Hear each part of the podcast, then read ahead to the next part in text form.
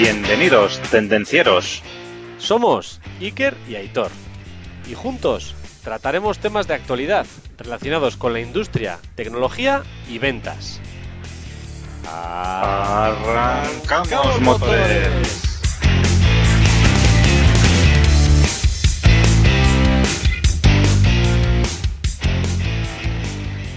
Buenos días, buenas tardes, buenas noches, buenas madrugadas, Aitor. Buenas tardes, Iker. ¿Qué tal estás?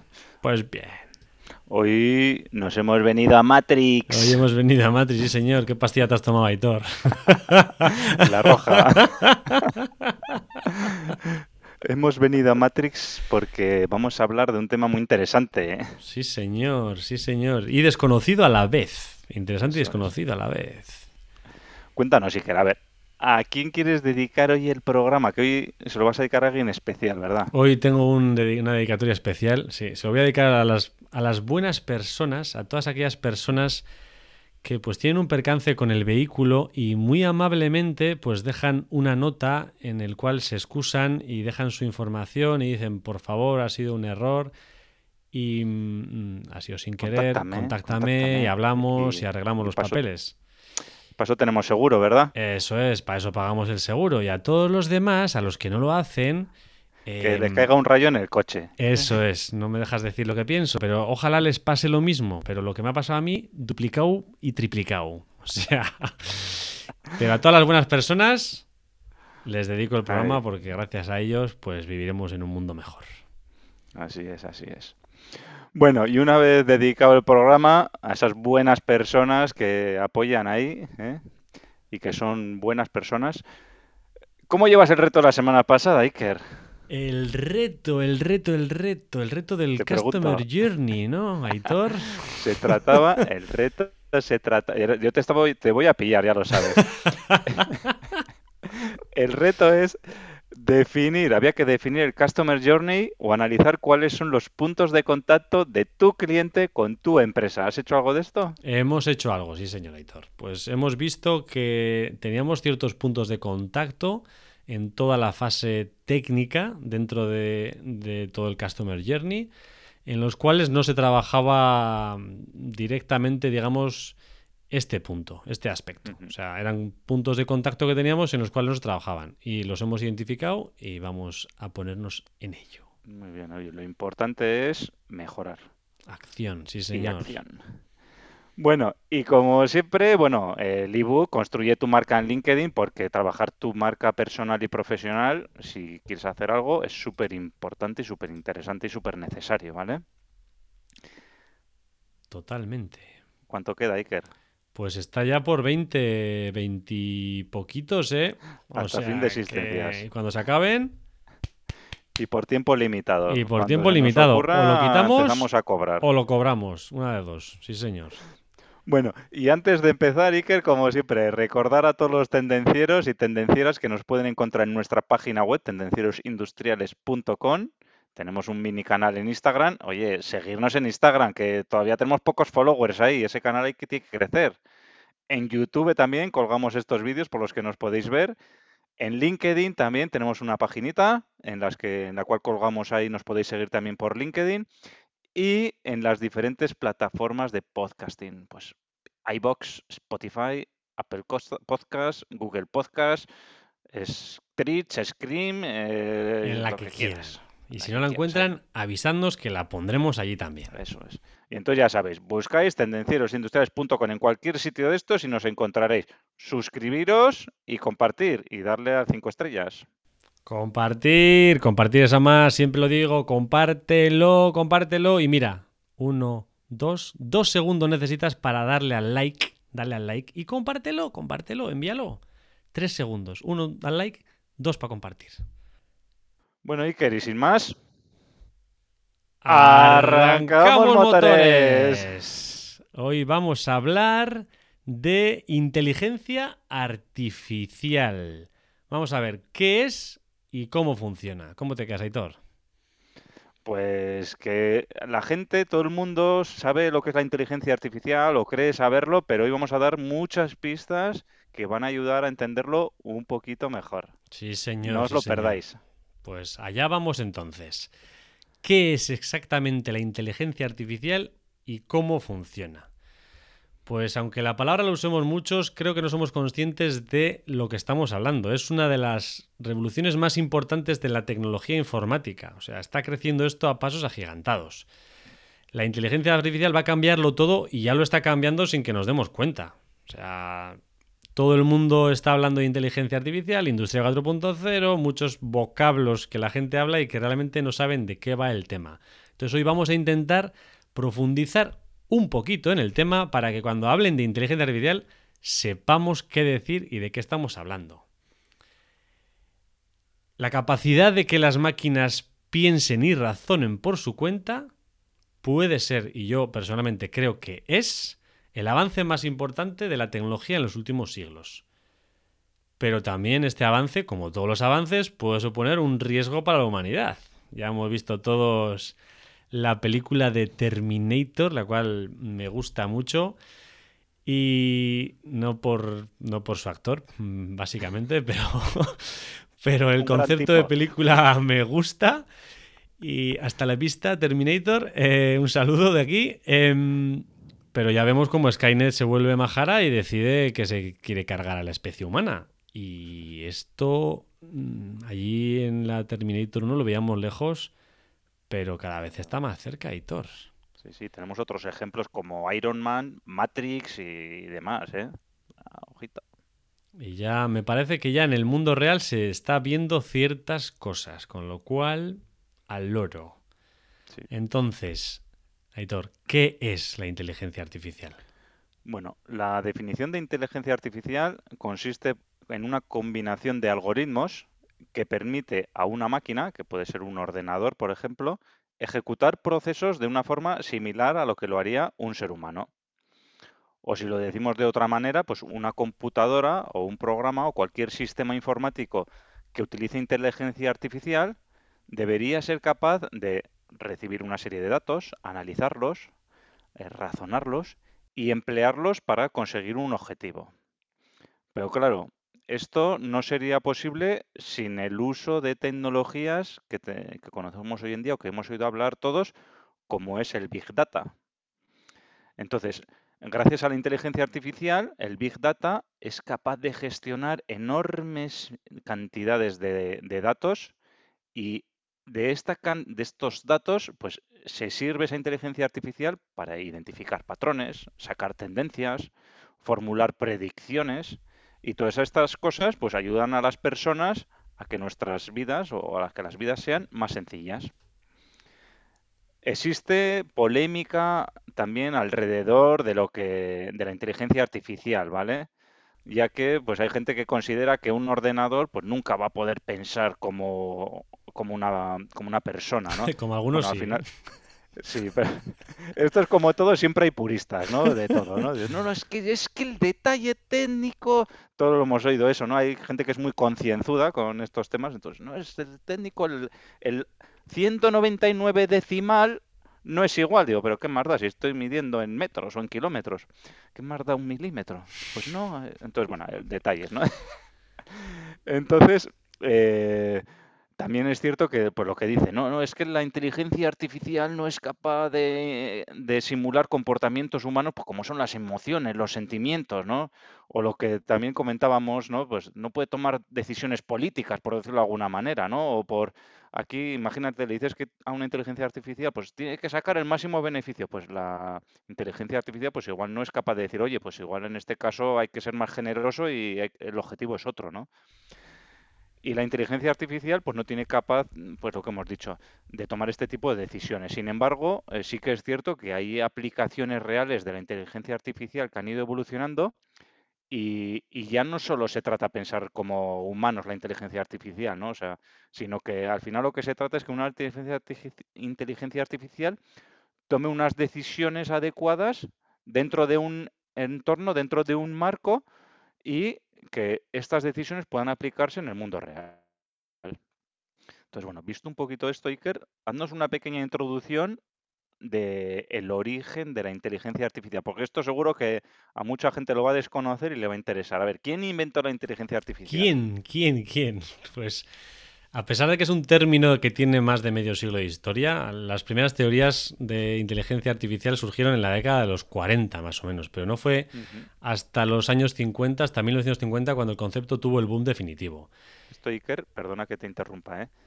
pero es, increíble. En aquella época que eh, los bits, un bit ocupaba, yo qué sé, más que una moneda, por decirlo de alguna manera, que los ordenadores de 48K ocupaban como una habitación Parece increíble ¿eh? pensar que se pudieran. Cuando se usaban tarjetas con agujeros ¿eh? para saber que había ceros y unos, pues ya había un tío que era muy listo. Debía serlo. Debía serlo, lo era, lo era. El señor Alan Turing, el inglés, un científico y matemático que es considerado el padre de la inteligencia artificial. Y este señor que escribió en esa década de los 50 la base de la disciplina de inteligencia artificial llamado Computing Machinery and Intelligence, este tío tan inteligente fue el que descifró el código de los nazis también, Aitor. No sé si lo sabías, pero... Enigma. En la Segunda Guerra Mundial, este matemático consiguió pues evitar un montón de muertes y que la guerra acabara mucho antes, macho. Luego dicen que los números no ayudan.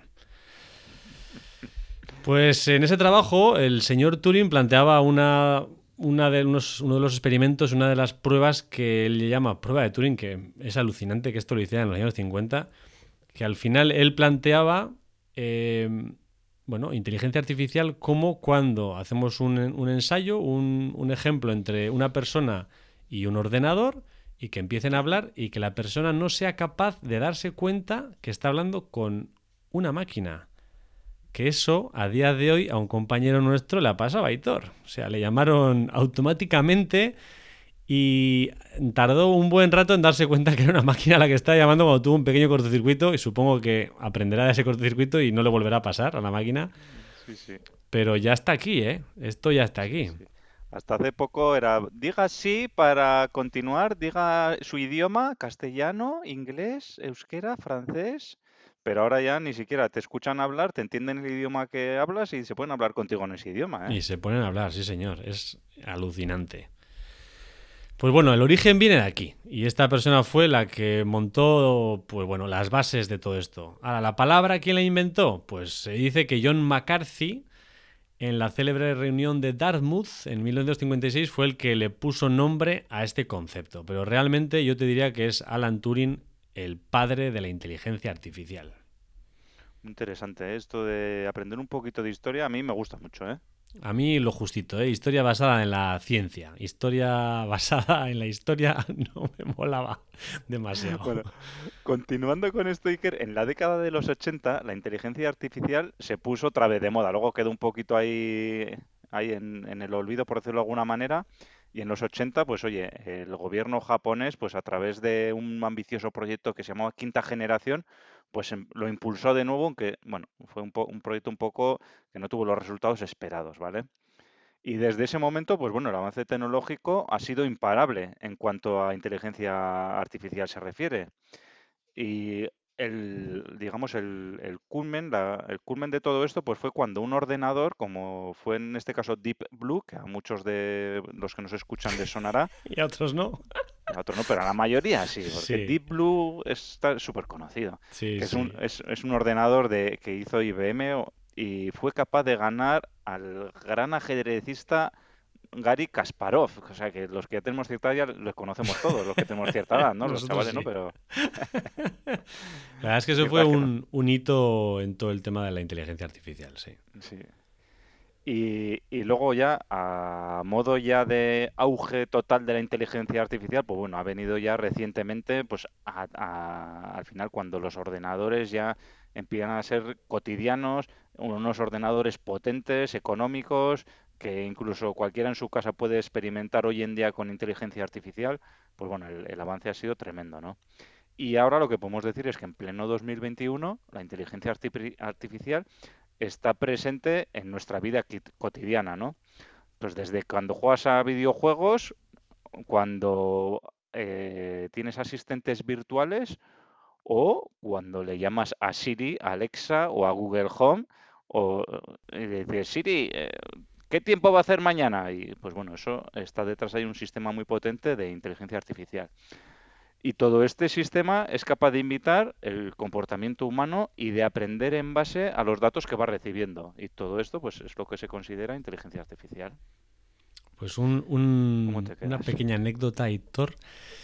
Documentándome un poco en todo el tema de inteligencia artificial, que para mí era una gran desconocida, eh, vi un vídeo que me dejó un poco frío de una red social que eh, desarrolló unos chatbots, ¿no? Hoy en día, pues eh, los podemos encontrar en múltiples páginas web, los típicos chatbots de ayuda, que es, que es un chatbot, pues bueno, es un chat en el cual tú escribes y hay un bot detrás, un robot que te va respondiendo, ¿no?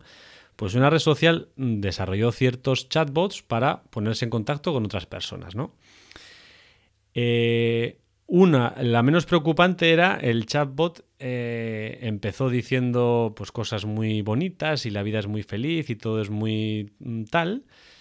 Y a medida que le iban respondiendo y demás, el tema se le fue un poco de las manos y empezó a decir barbaridades, pero, pero muy grandes. O sea, pero poniéndolas él en aprenden de los que están ahí. Exacto. Entonces, el feedback que le llegaba era ese.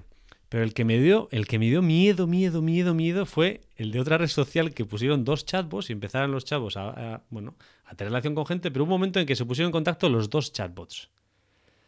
Y lo preocupante es que llegó un momento en el que los chatbots se pusieron a comunicar entre ellos en un idioma que no entendían las personas. O sea, que solo entendían los chatbots. Se les fue de las manos y tuvieron que desactivarlos. O sea, que, da miedito el tema, ¿eh? Que da miedito el tema. Sí, sí, pensaba, pensaba yo que ibas a decirnos que habían sacado una red social de chatbots. Podría ser también. no, no, no, no. Hay Siri y Alexa ahí debatiendo. Se pusieron Siri y ¿eh? Alexa a hablar y en un idioma que no entendía ni el tato. O sea. Uh, telita. Telita, telita. Bueno, que me voy por las ramas, Aitor. Sí. Cuéntanos, Iker, venga, venga, no te vayas por las ramas y a ver, yo esto de la inteligencia artificial sí, pero a ver, no deja de ser un programa informático, ¿no? Eso es lo que en mi pequeño cerebro cuesta meter. ¿Cuál es la diferencia entre inteligencia artificial y un programa informático? ¿no? Porque muchas veces vemos programas informáticos que hacen funciones que pueden parecer inteligencia artificial.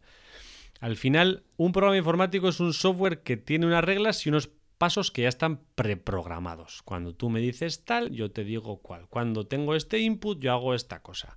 Sin embargo, la inteligencia artificial es capaz de realizar tareas de manera más inteligente y de tomar decisiones o acciones para las que no hayas programado específicamente. Es decir, tú le tienes que decir, por ejemplo, eh, no sé, gana a este juego y la inteligencia artificial verá la forma de ganar. Irá entrenando, irá haciendo pruebas y verá la forma de ganar. No le tienes que decir, no, cuando te tire, no sé, cuando avance el peón, avanza tú la reina. No.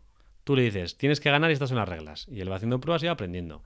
Entonces la diferencia es que el programa informático es una lista de órdenes y tú le vas programando exactamente lo que tiene que hacer y ese programa hará exactamente lo que tú le has dicho. No se puede salir de ese, digamos, de esa caja. Tú le has dicho, haz esto y, y hará eso. Y cuando le llegue un input que no le has programado, pues no sabrá qué hacer. O no hará nada o, no sabrá qué hacer. O, te dará fallo, fallo O te dará un error o lo que sea. Entonces, eso es un programa informático. Cuando realmente tiene todas las órdenes programadas y los inputs que le llegan, tú también los has programado antes. Sí, lo que decíamos, ¿no? Pues hace esta operación matemática, escribe en esta pantalla, reproduce un sonido eh, y error 27, error 45 y este error no lo tengo definido, pues error general, ¿no? Failure. y lo que decías tú, ¿no? La gran revolución de la inteligencia artificial es eso, ¿no? El, que el, programa, ¿no? Eh, analiza datos y, él ya saca sus propias conclusiones, ¿no? De, de eso, ¿no? Entonces, por, por, continuar un poquito eso, ¿no? La inteligencia artificial puede identificar patrones en un conjunto de datos y optar por la que se considera la mejor respuesta o solución en función de los datos disponibles, ¿no? y no tiene que estar específicamente programado para eso.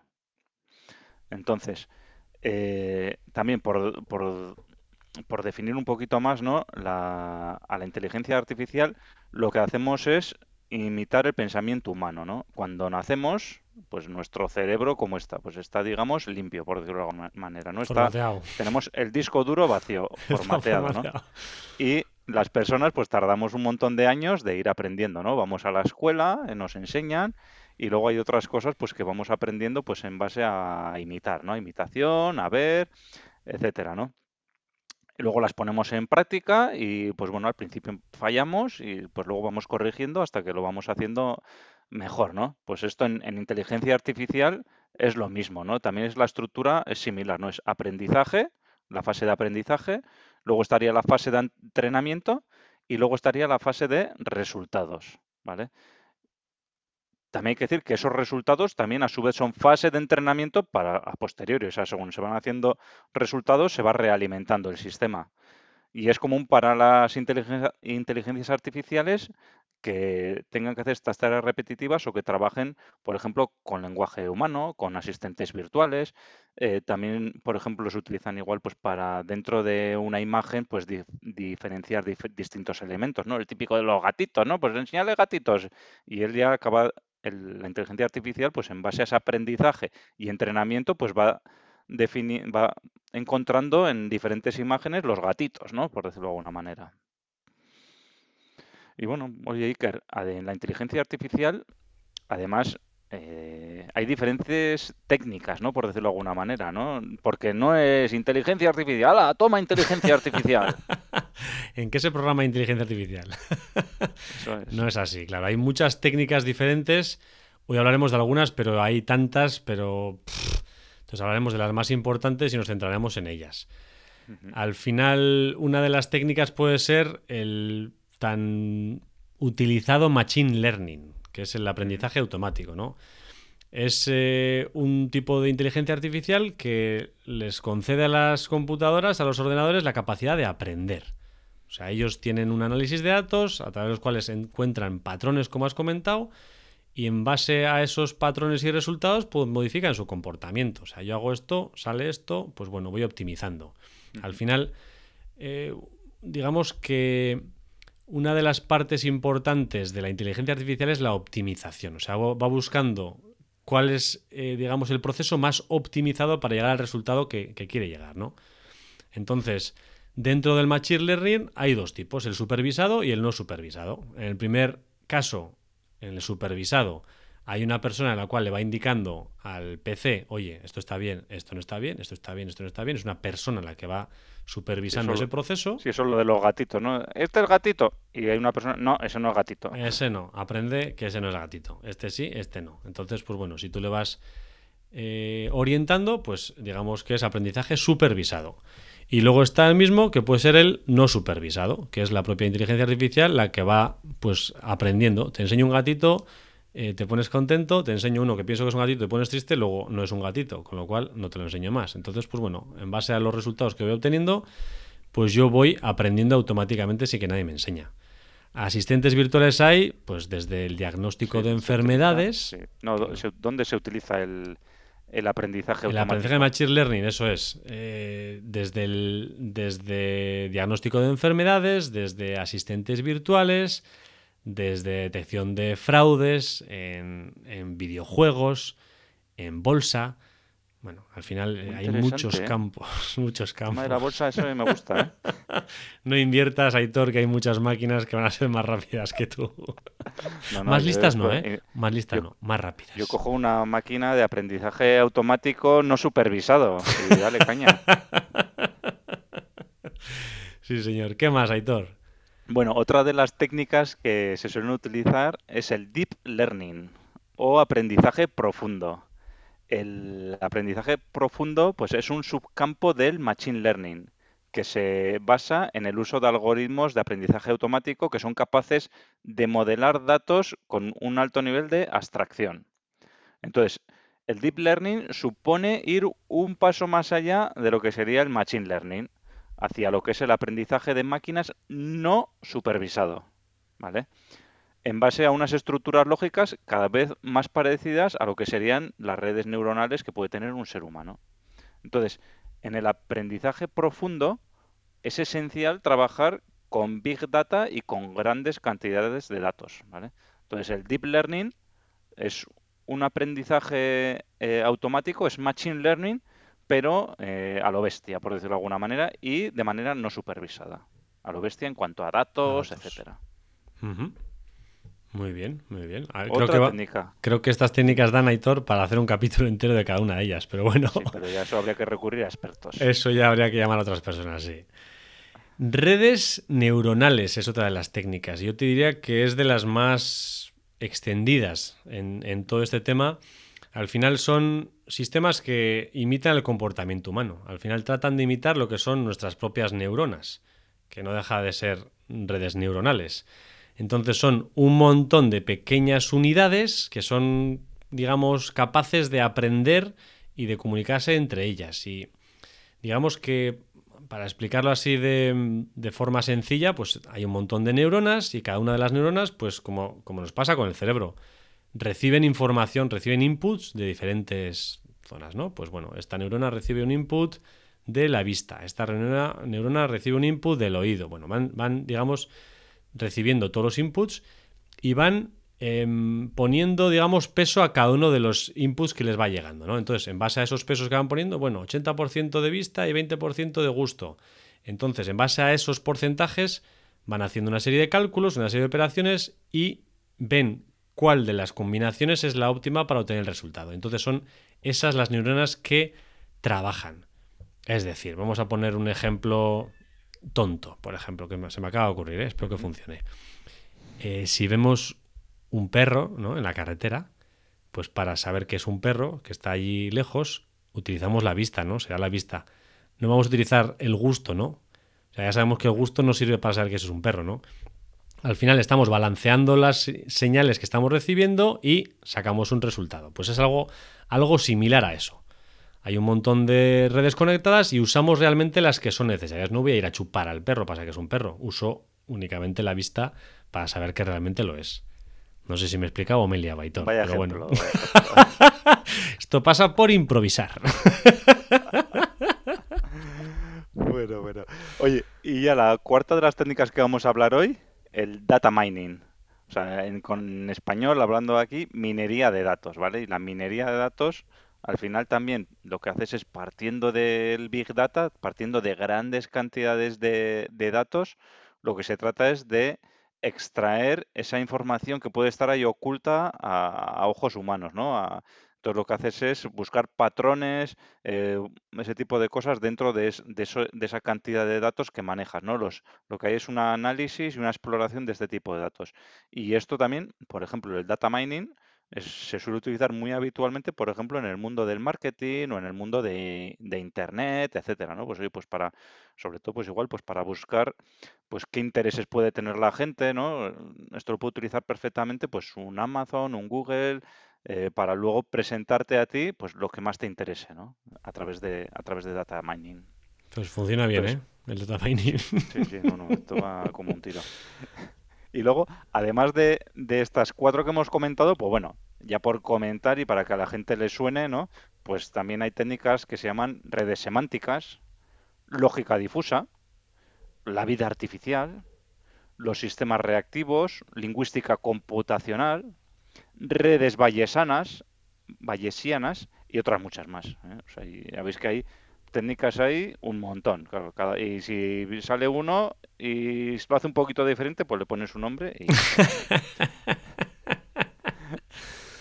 Entonces, en la inteligencia artificial, claro, ahí todavía hay mucho camino por recorrer y se utiliza en la mayoría de sectores económicos que tenemos aquí, que nos encontramos, tanto en agricultura, en logística, en transporte, en sanidad, en educación, en finanzas, en comercio y también en la industria se utiliza la inteligencia artificial.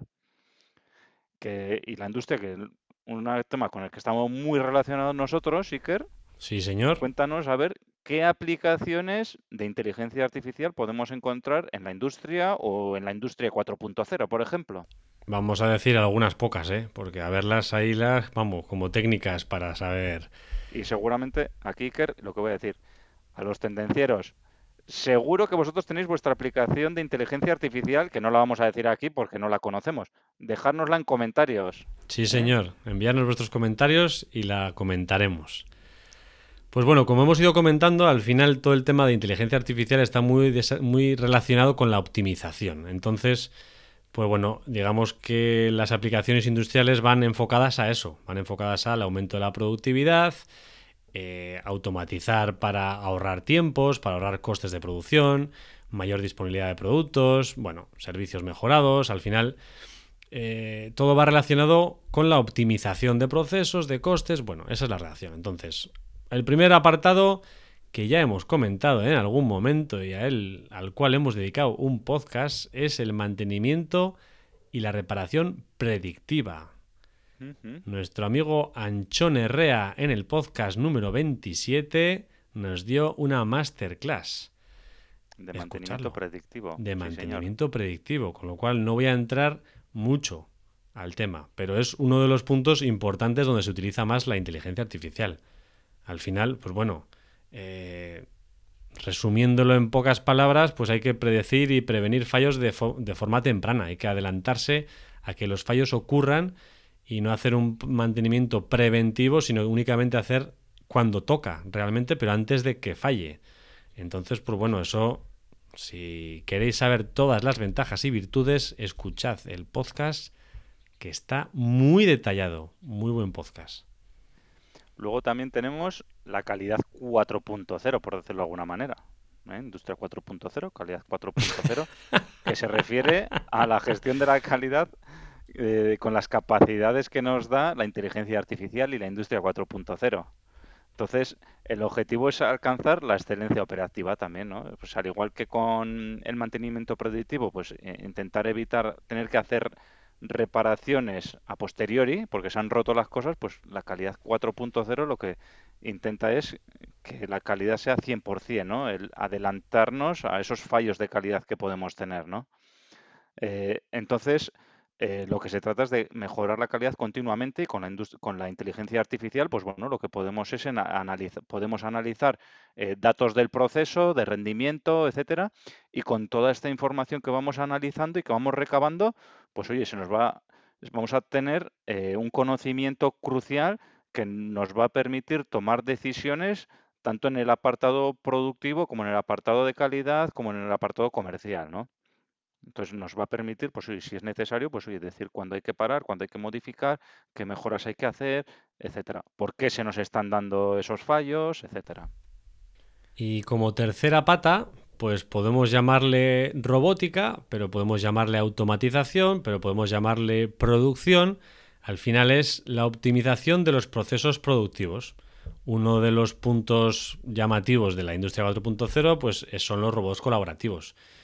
Y podría ser aquí o podría ser en otro tipo de, digamos, de máquinas o otro tipo de cuasi máquinas que trabajen en la producción. Pero al final, pues bueno, es aplicar la inteligencia artificial en esos procesos para que se vayan optimizando esos procesos. Pues no sé, si soy un robot colaborativo y estoy trabajando Mm, brazo codo con codo con un operario y el operario se va a comer el bocadillo, por ejemplo, pues igual yo puedo hacer su operación y la mía, o puedo ir más rápido, o puedo adaptarme al proceso porque las piezas que me han llegado me llegan torcidas y, las tengo que poner rectas, no sé. O sea, al final es utilizar la inteligencia artificial en los procesos productivos para optimizar dichos procesos. Así es, a día de hoy lo normal que vemos en industria en cuanto a robots, por ejemplo, y me da igual que sean eh, robots eh, industriales o robots colaborativos, es que al final un programa informático, como hemos dicho antes, es el que los gobierna, ¿no? Entonces hace lo que le hemos dicho. Pero mediante inteligencia artificial, pues oye, el robot, eh, podemos añadirle también, por ejemplo, visión artificial o otros tipos de técnicas de sensorización, ¿no? Pues mediante esas técnicas, pues el, el robot colaborativo lo podemos dotar de inteligencia artificial y se va a poder adaptar a los diferentes entornos sin que nadie le tenga que decir nada. ¿eh? o que las piezas vienen de otra manera o lo que sea, ¿no? Lo que has dicho. Como conclusión, Iker, ya por ir acabando. A ver, ¿qué conclusiones pues me sacas, Aitor? Bueno, lo que está claro es que no somos conscientes al 100% del momento en que vivimos. Hay personas que piensan que la inteligencia artificial o incluso los robots operados con inteligencia artificial van a sustituir a las personas en sus puestos de trabajo. Pero bueno, la realidad es que la inteligencia artificial ha llegado para quedarse y para apoyar y contribuir a optimizar todas estas tareas y mejorar el rendimiento y ahorrar tiempos, ¿vale? Entonces, en teoría, nos tiene que mejorar nuestra vida también, ¿vale? Y lo que hemos dicho antes, estamos siendo protagonistas de una era histórica y sin precedentes. Eh, yo creo que después de la invención del fuego, del descubrimiento del fuego, este es uno de los mayores pasos de la humanidad, la inteligencia artificial.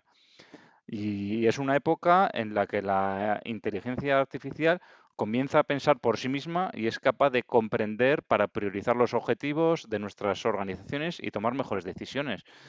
Entonces, yo lo que estoy convencido es que en, poco tiempo, en pocos años, esto va a dar un cambio cualitativo muy importante.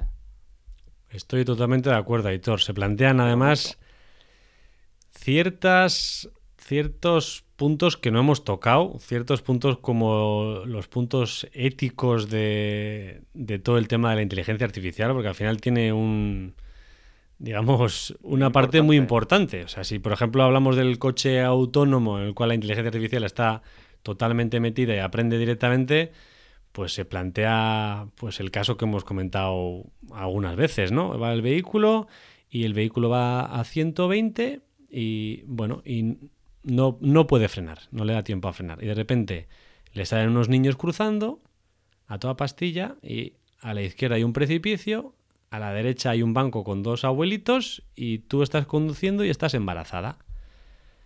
Eh, ¿Qué tiene que hacer el vehículo? ¿Qué hace el coche? ¿Qué es ético?